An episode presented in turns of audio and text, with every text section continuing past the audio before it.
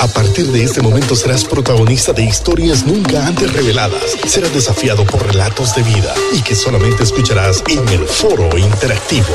Hoy con el invitado de la semana. Voy a comenzar de manera muy original. Esta tarde en Liderazgo Radio, nuestro amigo Relly Maradiaga. ¿Qué tal, Relly? ¿Te pareció bien? Me pareció bien, Raúl. Lo hiciste realmente bien. Un abrazo para ti, para, para Luis, para todos los, eh, los, que están viendo esa transmisión. Es un gusto poder saludarles desde Cihuatepeque. Excelente. Tierra del altiplano, entonces. Sí, sí, sí. Aquí ha sido el proceso de recuperación después del, del inconveniente, del proceso de la prueba del, del COVID. La, aquí pasamos realmente ese momento y, y el proceso de recuperación ha sido aquí. Ya pronto, creo que el domingo ya me tocará volver ya a Tegucigalpa. Sí, eh, fueron un par de meses, ¿cuántos días, Relly, el proceso? Bueno, eh, yo me enfermé el 20, bueno, me di cuenta de que tenía COVID el 23 de julio, eh, ya caí en una gravedad realmente fuerte el 28 de julio, y bueno, desde el 28 de julio estoy aquí en, aquí en así que prácticamente así eh, agosto, mes y tres semanas por ahí es lo que llevo acá. Antes había estado durante la pandemia como tres meses, eh, entonces prácticamente la mayoría del año eh, yo la he pasado aquí en, aquí en La gente se pregunta siempre, Relly y Luis, ¿Relly es de Santa Bárbara, Cehuaca o de Cihuatepeque? Ok, yo nací en Cehuaca, pero crecí en Cihuatepeque. Esa es la diferencia en realidad tengo de ambos lugares eh, cosas eh, de las cuales destacar. Por ejemplo, eh, en, la, temporada escolar de febrero a octubre, febrero a finales de octubre, cuando estábamos en la escuela, yo estaba aquí en Ciguatepeque, pero cuando ya eran vacaciones, me iba para Santa Bárbara. Entonces allá pasaba noviembre, diciembre, enero.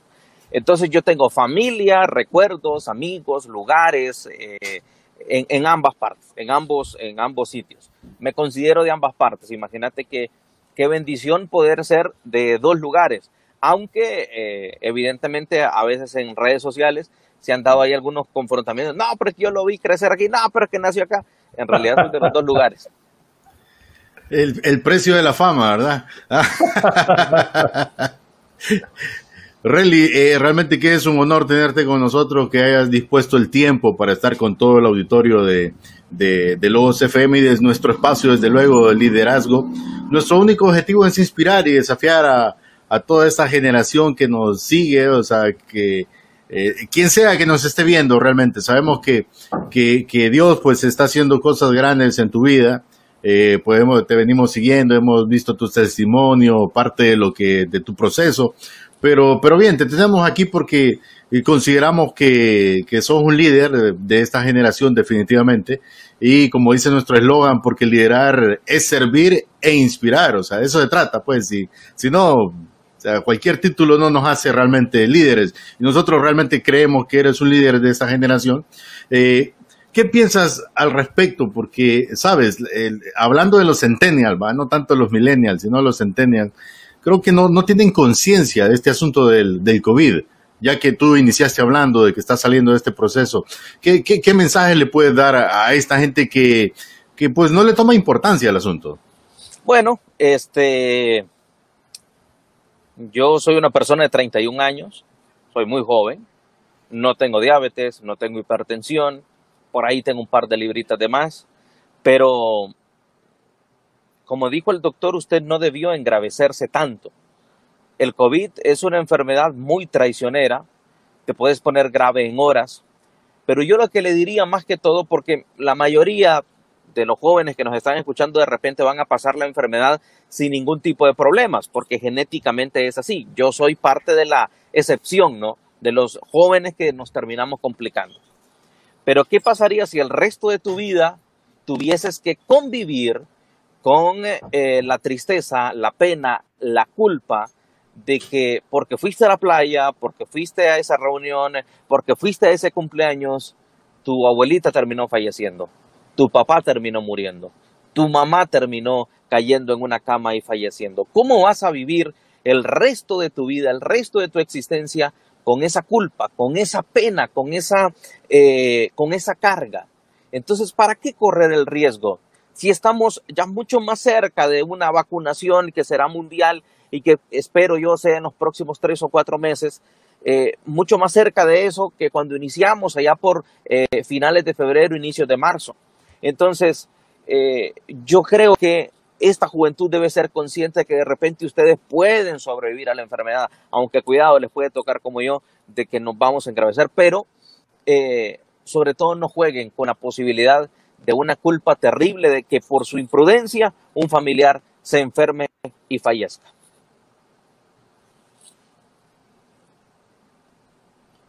Decías, Raúl, te veo con la intención de hablar. Eh, no, escuchaba eh, muy bien a Relly, eh, dando ese mensaje que todavía no estamos para hacer fiestas ni para desviar la atención. Sé que tenemos que trabajar, tenemos que volver al tema económico, tenemos que volver a construir país, familias, pero siempre entendiendo de que estamos en esta situación de pandemia mundial. Así que seamos conscientes de lo que estamos viviendo, hagámoslo por los nuestros, por nuestros padres, nuestros abuelos, nuestros familiares y amigos. Luis. Así es, definitivamente. Y es, muy interesante, Relly, lo que tú acabas de mencionar, porque yo creo que ya a este punto, eh, eh, tristemente, no hay una persona que pueda decir eh, alguien cercano tuvo COVID o, ha fallecido. O sea, de hecho nosotros pues que trabajamos en esto día a día, eh, podemos decir, bueno, ya a este punto el dato creo que tuvo que haber cambiado, Raúl, pero el último dato que tuvimos eh, en, en su haber habían un aproximado de 12 a 14 pastores en, nuestro, en nuestra zona que han fallecido a causa de COVID. Entonces nos damos cuenta que que aquí no se trata de que yo tengo los superpoderes, como algunos creen, ¿verdad? Sino realmente, número uno, estar eh, pegados a la fuente.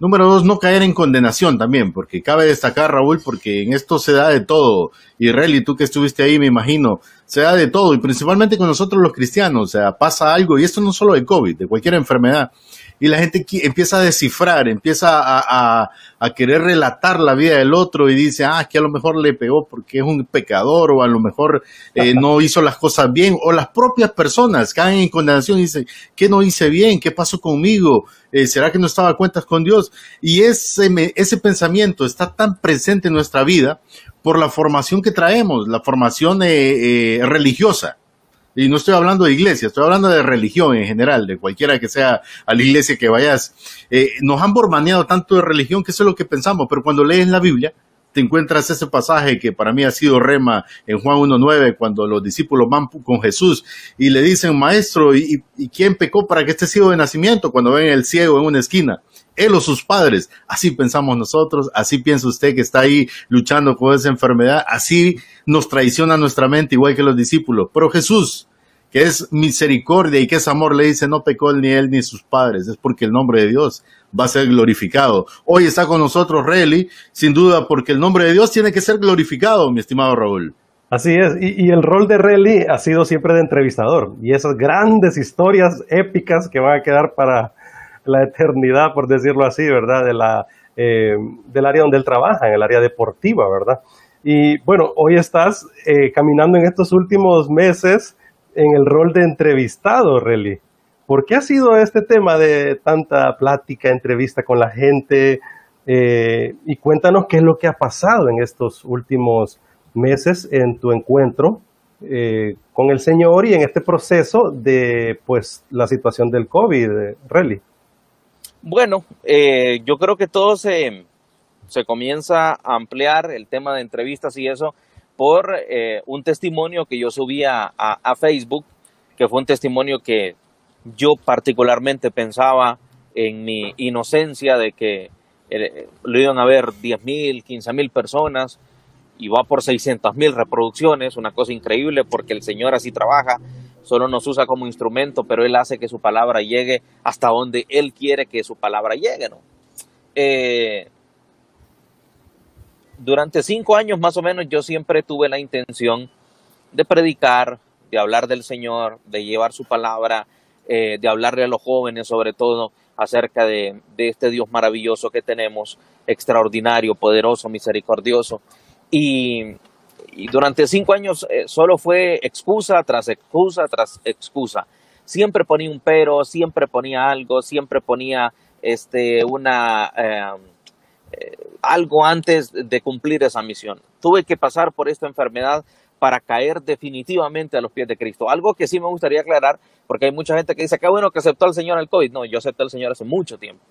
Pero, es como un, pero es como un soldado que está en una base militar, preparado para una misión durante mucho tiempo. Te hablo de un rey que ha estado en la iglesia toda su vida pero cuando su comandante en jefe, en este caso Dios, le dice, oíme Reli, es tiempo ya de que tus dones estén a mi servicio también, es tiempo de que le hables a los jóvenes, es tiempo de que vayas y prediques, es tiempo de que a través de tus canales, que son tus redes sociales, puedas hablar de mí.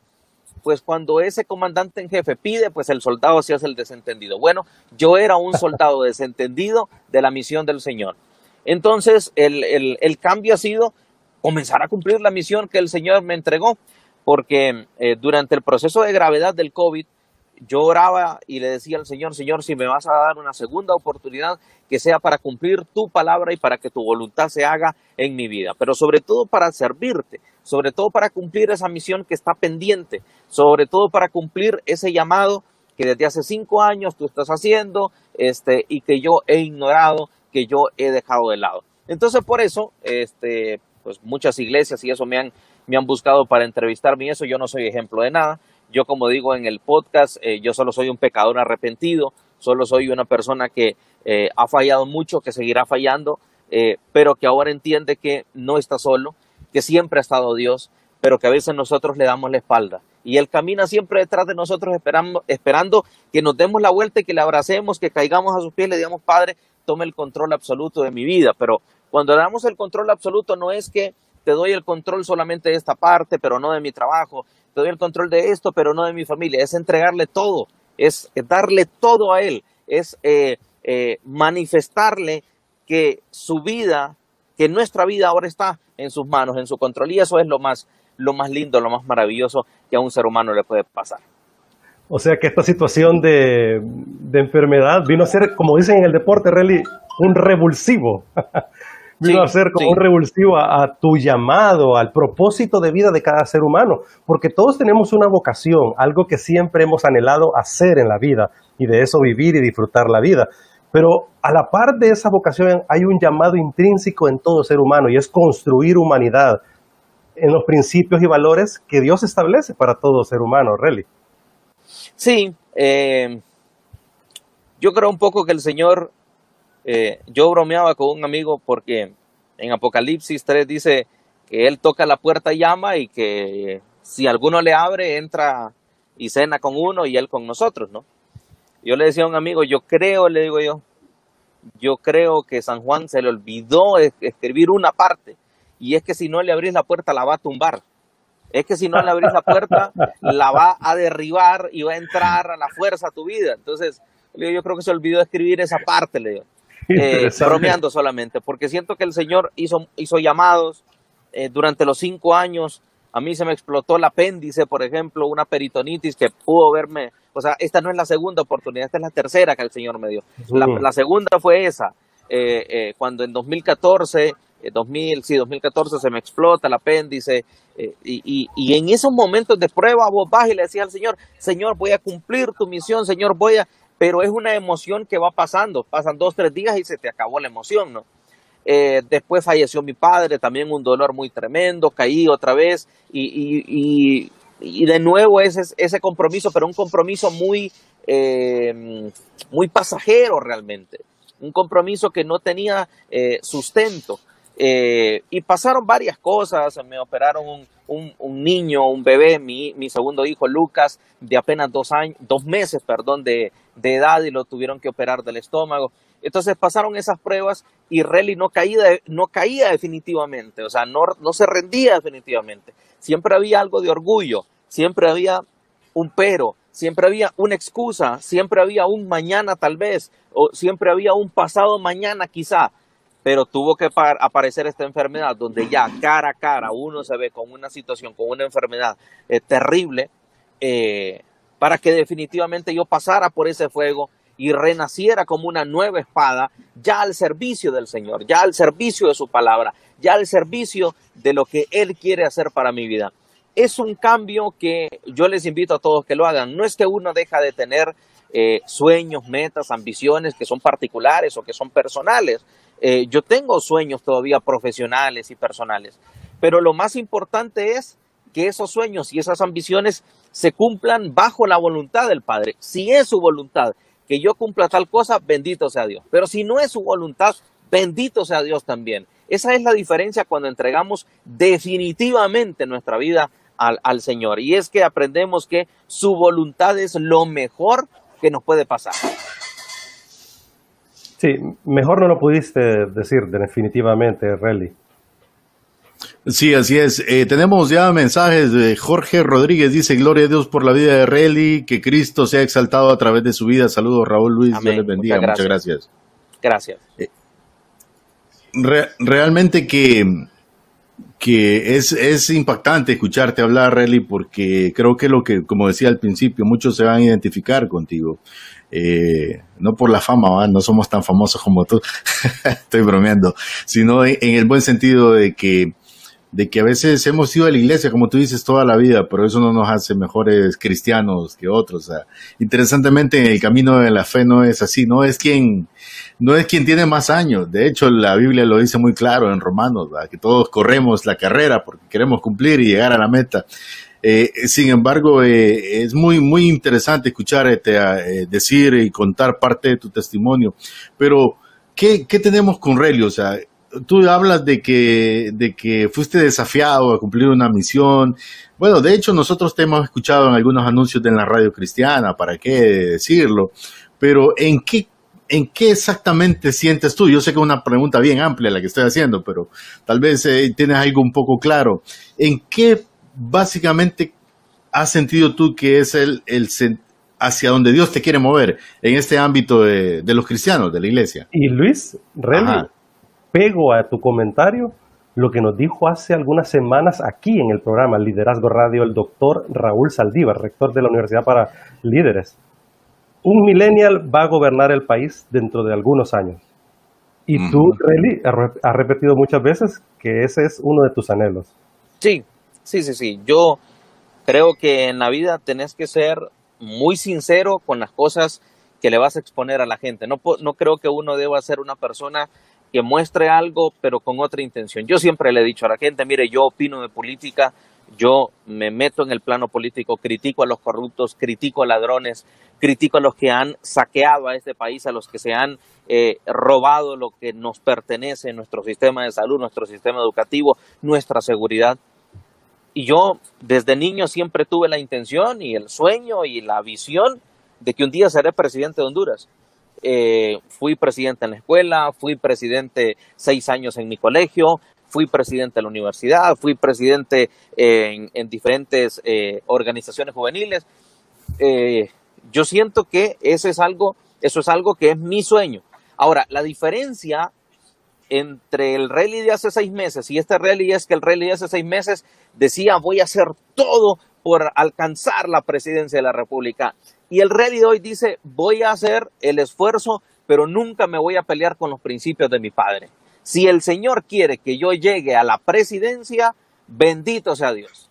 Si el Señor desea que su hijo esté en ese puesto para ayudar y servir a los demás, bendito sea Dios. Pero si el plan del Señor, y ahora contesto la pregunta de Luis, si el plan del Señor es algo completamente diferente, pues bendito sea el Señor.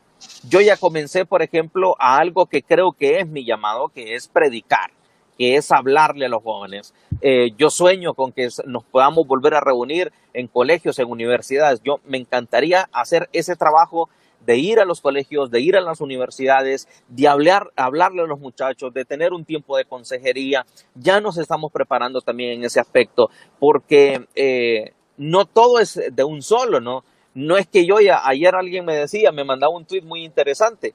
Eh, yo estoy, mi primer paso en cuanto a la prédica es un podcast.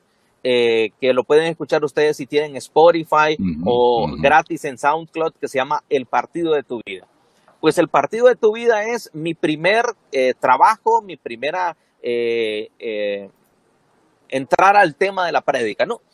Pues lo que les quería contar es que ayer una persona de Olancho me escribió y me dice, mire que puse su, podcast en, en, ¿cómo es que se llama? En, la, en, mi negocio y llegó una señora y, y, me dijo que bien predica ese pastor. Entonces yo le digo, aclárele que yo no soy pastor.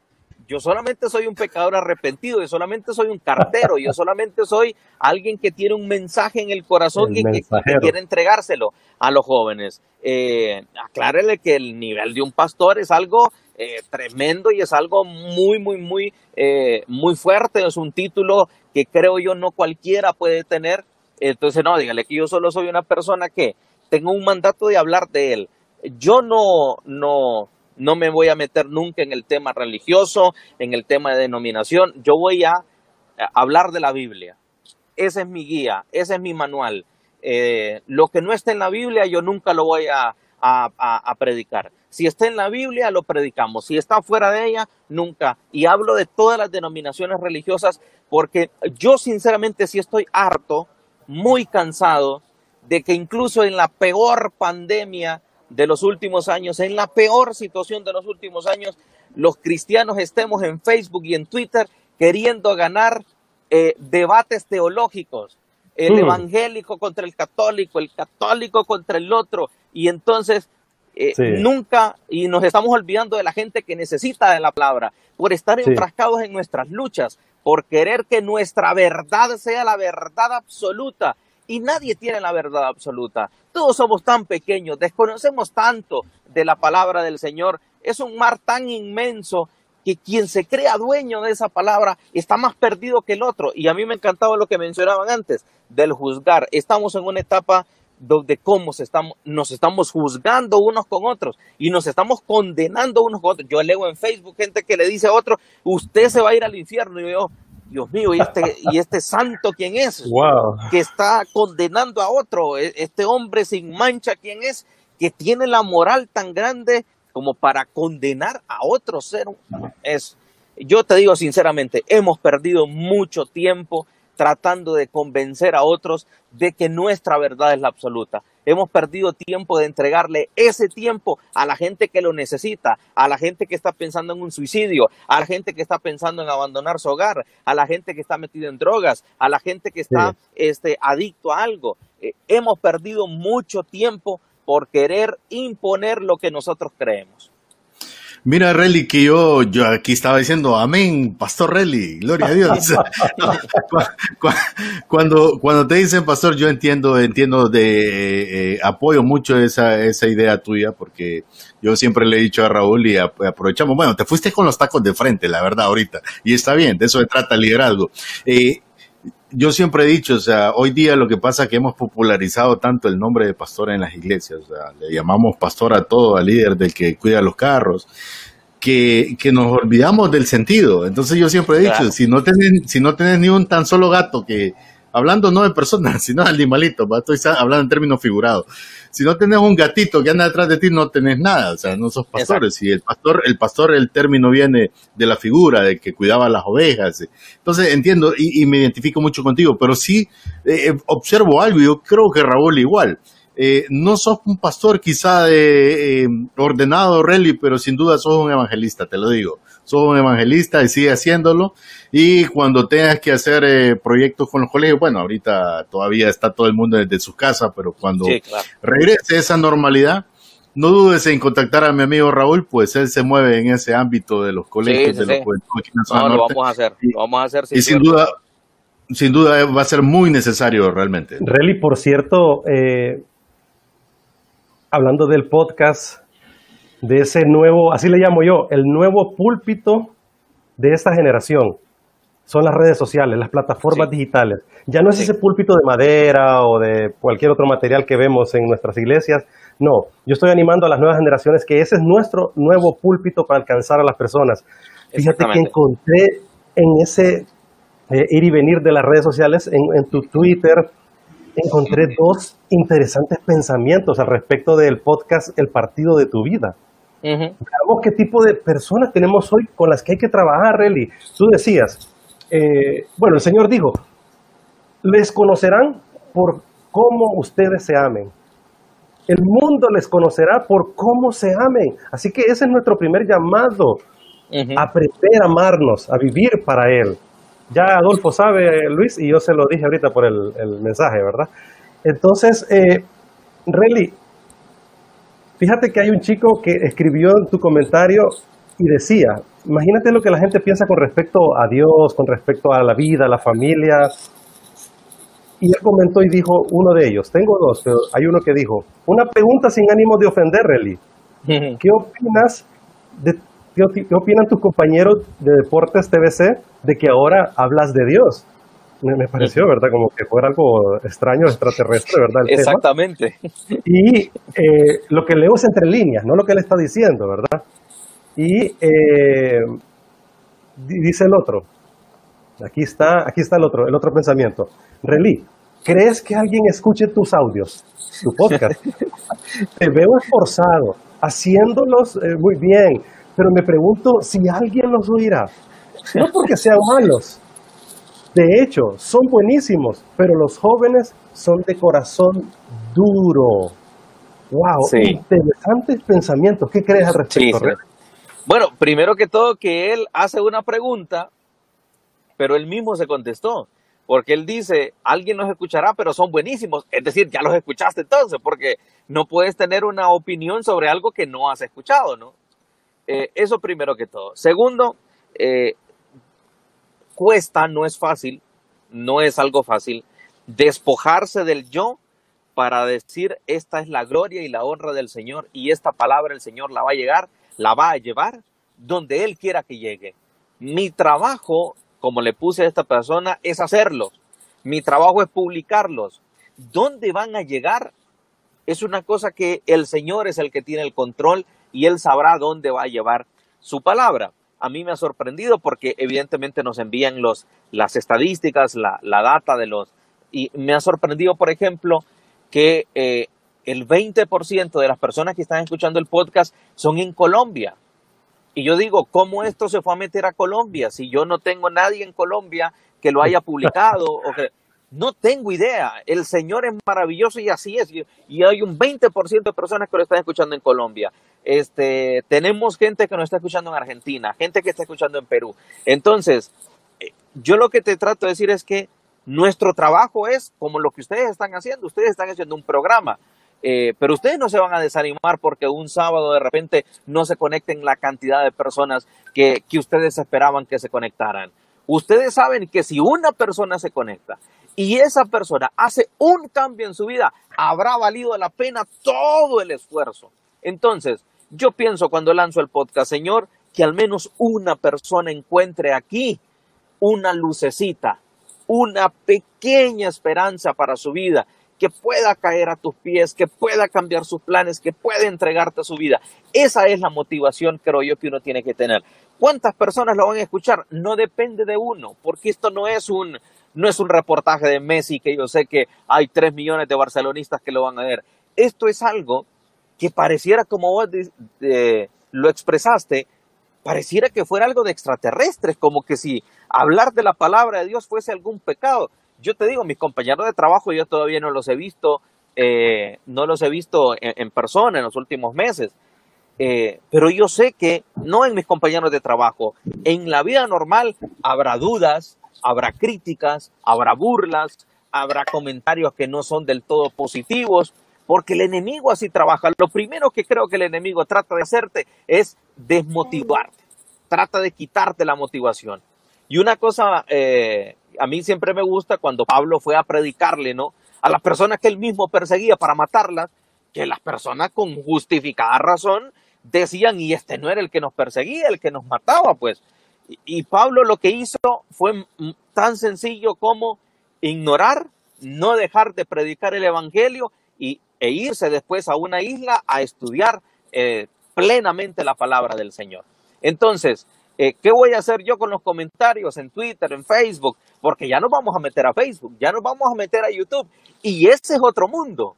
El podcast es algo todavía relativamente controlado.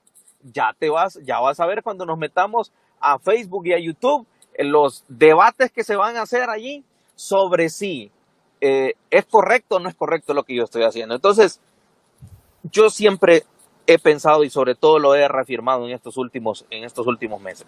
Si algo te da paz, es del Señor. Si algo te da paz, es de Cristo. Viene del Señor.